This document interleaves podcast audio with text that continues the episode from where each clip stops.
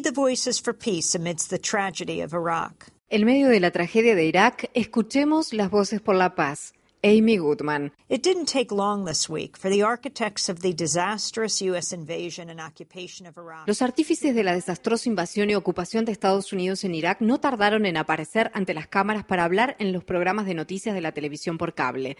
El grupo insurgente conocido como Estado Islámico de Irak y el Levante, ISIS por sus siglas en inglés, está arrasando en Irak. Una tras otra está tomando el control de las ciudades del país y se acerca a Bagdad, en lo que ha sido calificado de avance relámpago que incluyó la ejecución ejecución sumaria de varias personas. El ISIS surgió como consecuencia del agravamiento de la guerra civil siria y explotó eficazmente la inestabilidad reinante en dicho país, así como la debilidad del gobierno del primer ministro iraquí Nouri al-Maliki, conocido por su corrupción.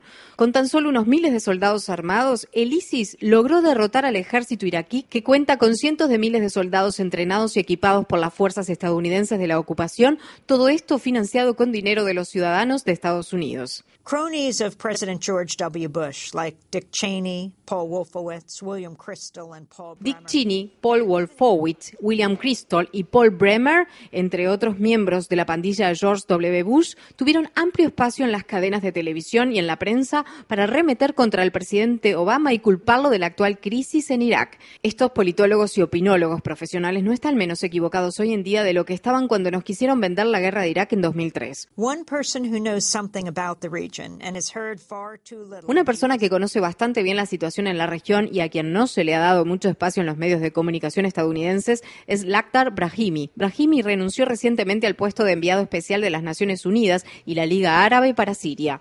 Desempeñó el cargo durante dos años, durante los cuales se encargó de supervisar las negociaciones de Ginebra, que tienen como finalidad lograr la paz en Siria. Renunció tras haber reconocido el fracaso absoluto del proceso de paz. When interviewed this week on the Democracy Now! NewsHour, he repeated.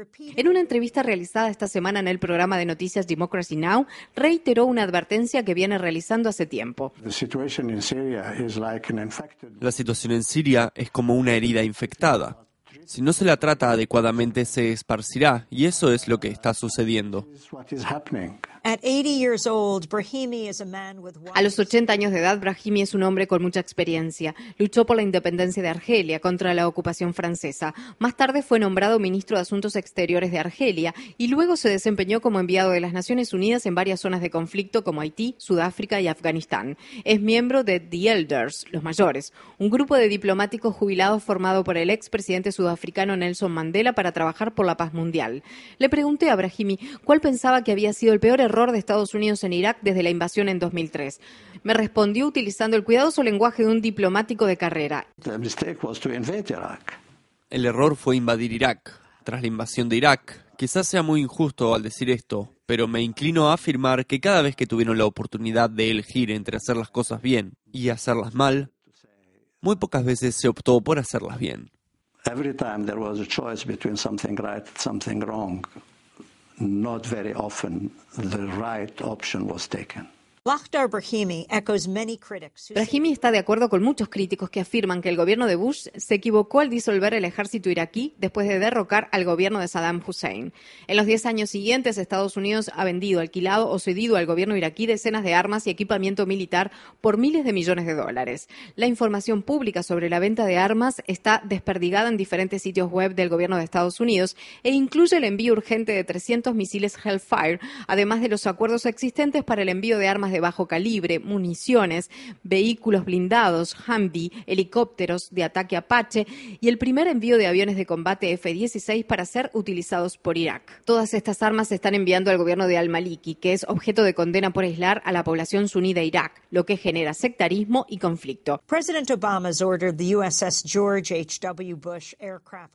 El presidente Obama ordenó el envío al Golfo Pérsico de portaaviones USS George H.W. Bush y de dos buques destructores equipados con misiles dirigidos. Si bien en un principio afirmó que no enviaría soldados estadounidenses a Irak, al menos 275 militares fueron enviados para proteger la embajada de Estados Unidos en la denominada Zona Verde de Bagdad, además de 100 soldados de operaciones especiales.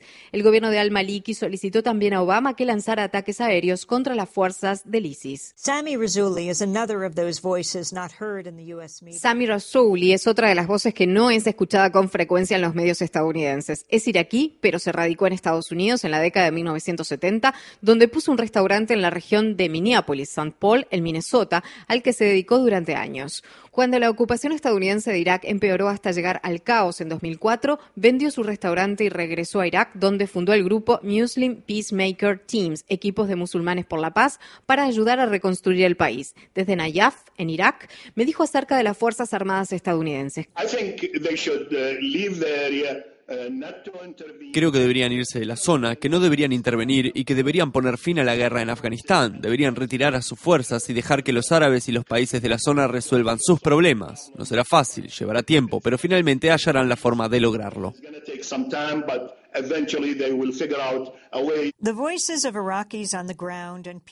Las voces de los iraquíes que están en Irak y de los activistas por la paz en Estados Unidos nos dan lecciones importantes. En 2001, la representante demócrata de California, Barbara Lee, fue la única congresista que se opuso a la guerra como medida de represalia contra los ataques del 11 de septiembre. September 11 changed the world. Our deepest fears now haunt us. El 11 de septiembre cambió el mundo.